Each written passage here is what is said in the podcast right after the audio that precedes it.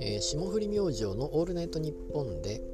えー、米田2000の話をしておりました。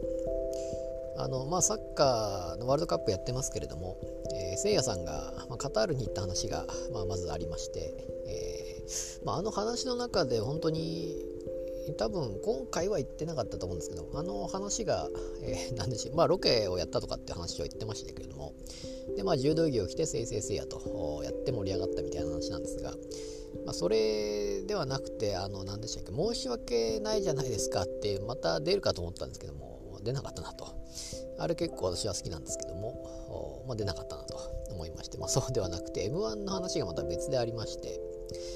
で、まあ、霜降りはやっぱり若いうちに取ったということで、えー、まあ、どうやらせいやさんが最年少記録を今持っていてでですねで米田2000が今えー、っとあれでしたか3年目でしたかね、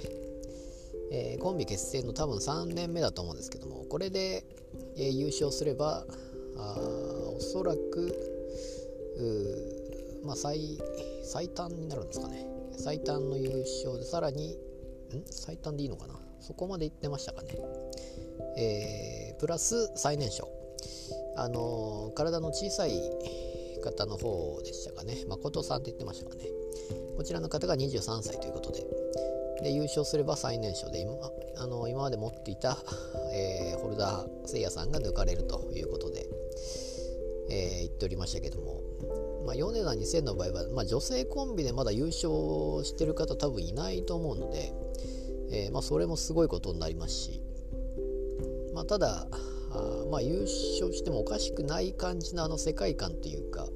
ま、おかしな感じなあネタですから、えー、あれがどう評価されるのかといったところかなと思いまして、まあ、ただあれだけ若いのにすごい感じになってますから、ー、まあ、今後もどうなっていくのかなと、まあ、あんまり私はネタを見てないのであれですけれどもそういうまあ、賞レースとかを、まあ、ちょっと見るぐらいですから、えー、まあ、M1 決勝楽しみだなと思っております。